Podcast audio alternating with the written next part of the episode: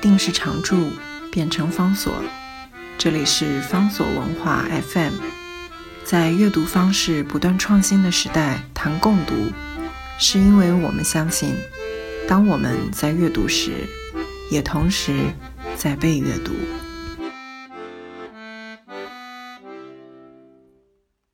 今天为大家介绍的这本书是 Robert McFarlane 他所写的《星象群山》。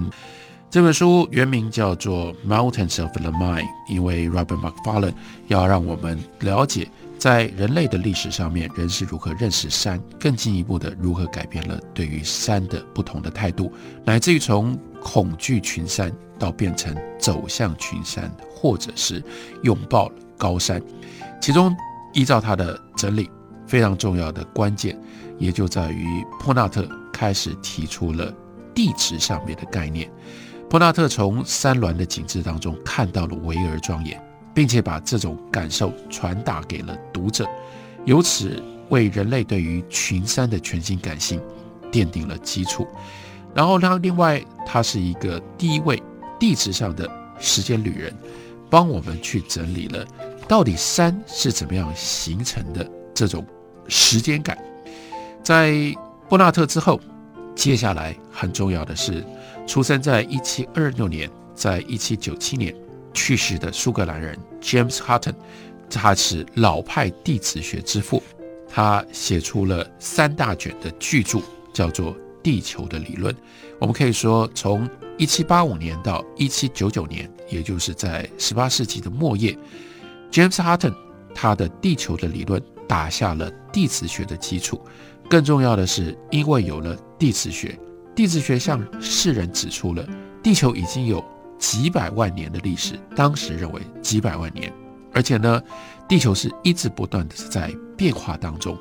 从此，人看待高山的心态就不一样了。忽然之间，原来高山是象征永恒，高山就在那里，它不会有所任何的变动。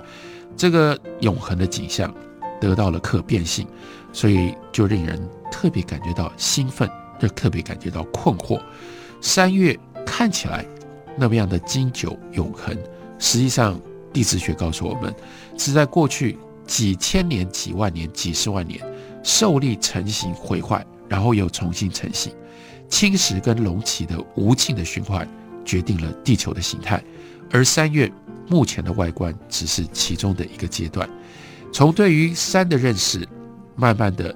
让我们知道了大自然的景观，或者是大自然的变化的时间感，跟我们人活着顶多只有几十年的生命是如何的不同。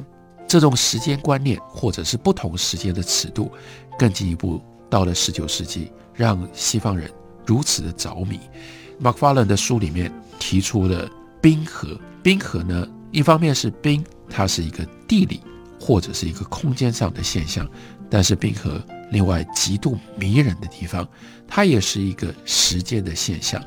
在我们从空间的角度上面，用我们的时间的尺度，我们所看到的冰河是不动；但是用另外一种不一样的更大尺度的时间，却告诉我们，冰河是缓慢在移动的。冰河不会永远停在那里，冰河随时都在动。这种。时间上面的吊诡，我们小的尺度看不出，感觉上像是永恒的，在大的尺度当中，它却是随时在变化当中。这对于十九世纪的浪漫的想象，又开启了另外一个巨大的空间。所以在书里面有一则非常有趣，那就是引用了马克吐温所写的一段幽默的文章。那是一八七八年，马克吐温跟家人。到瑞士去旅游，然后呢，他就爬上了策马特山谷的东侧。接下来呢，在马克吐温他所写的这本书叫做《Trump Aboard》，他就回忆，其实他故意用这种方式说。那我们当时上到山上，我就在想，可不可以有比较轻松的方式可以下山呢？文章里面接着就说，我打定主意呢，这样。我要搭乘高纳冰河前往策马特。我沿着单调无趣的陡坡罗道往下走，然后在冰河中央尽可能占据最好的位置。一位地质学家，他的朋友叫做贝德克尔，他说，冰河中间的部分行进的最快。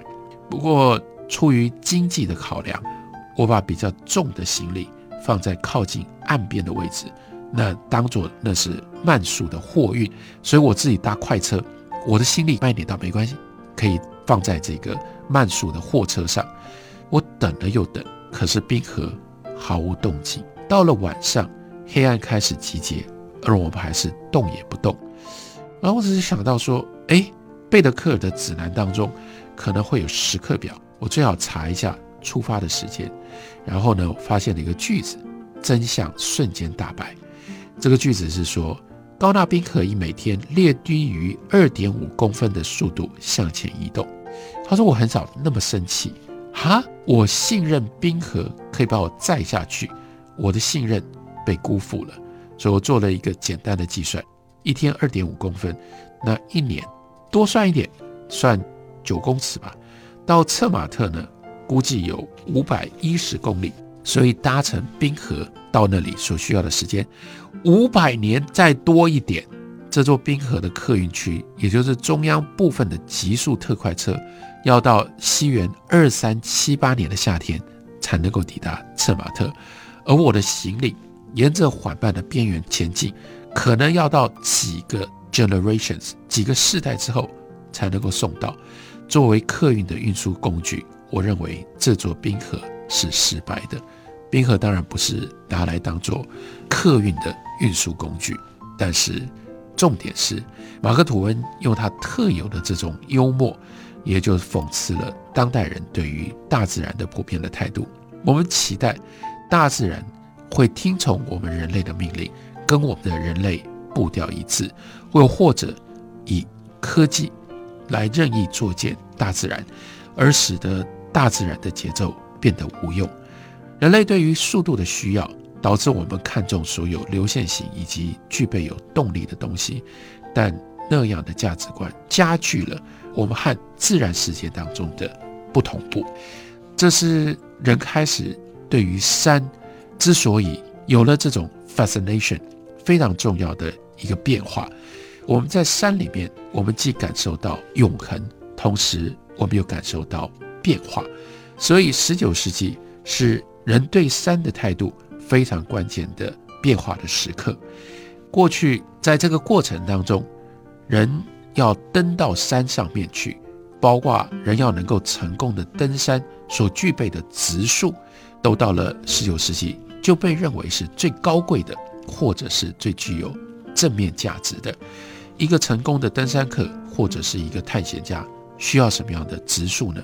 啊，十九世纪的人马上会回答第一件事情，他必须要有男子气概，这就是维多利亚时代非常重要强调的一种正面的特色。登上一座山，让人得以确认自己的力量，是胆量跟能力的证书。然后，另外你需要有机敏的态度，你需要在非常荒凉的环境当中自给自足，这也就是一个男子汉的保证。所以在十九世纪的时候，登山用了很多跟男性或者是跟男女关系相关的比喻，像是将 Tyndall 他回忆他自己第一次登上了 Bison Hole，他说说的就好像是在夺走女人的贞操，他的。确切的句子说：“我压碎山上最高的那朵雪花，Vice 高高在上的魅力就此消失了。”然后 H.B. George 他在十九世纪快结束的时候谈起高山旅行，他断言就是想要去探索并制服地球的那股动力，使得英国成为世界伟大的殖民者，并且带领英国人深入每一块大陆的蛮荒秘境。更进一步。登山的数值竟然也就跟爱国心给联系上。Leslie Stephen 他所说的是，英国男人的本色是乐于整天漫游于岩石和雪堆之间，也乐于在问心无愧的情况底下竭尽全力。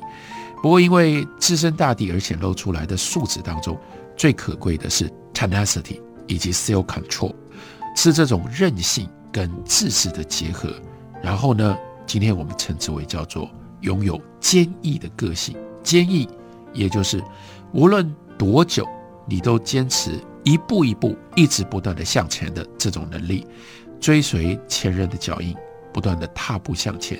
你知道什么时候你应该挺身而出，发挥自己的功用。更重要的是，绝不抱怨。换句话说，在登山的过程当中，你抱怨山不会听到你。另外，抱怨也不会帮助你能够更成功的登上高山。所以，一向全去，投入其中。Tennyson 在他的一首诗，标题叫做《Ulysses》，其中有一行是这样写的：“去努力，去追求。”去寻找，永不放弃，这就是登山的态度。大英帝国时代的子民，从小就在心里面埋下了这种坚毅的理念。高山对于登山者的要求就是坚毅。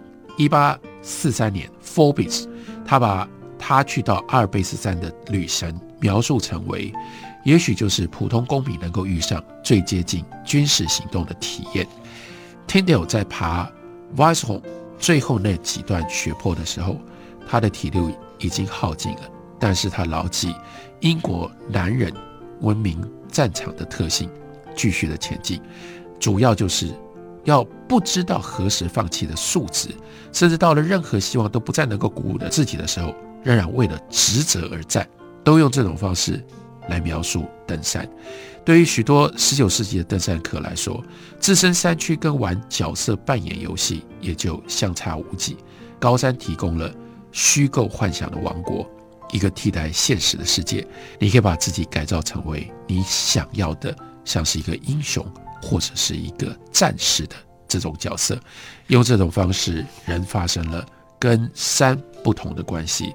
这种关系是存在在心里面的。在想象里的，这就是为什么 Robert McFarlane 他这本书要叫做《Mountains of the Mind》，中文的书名叫做《心向群山》。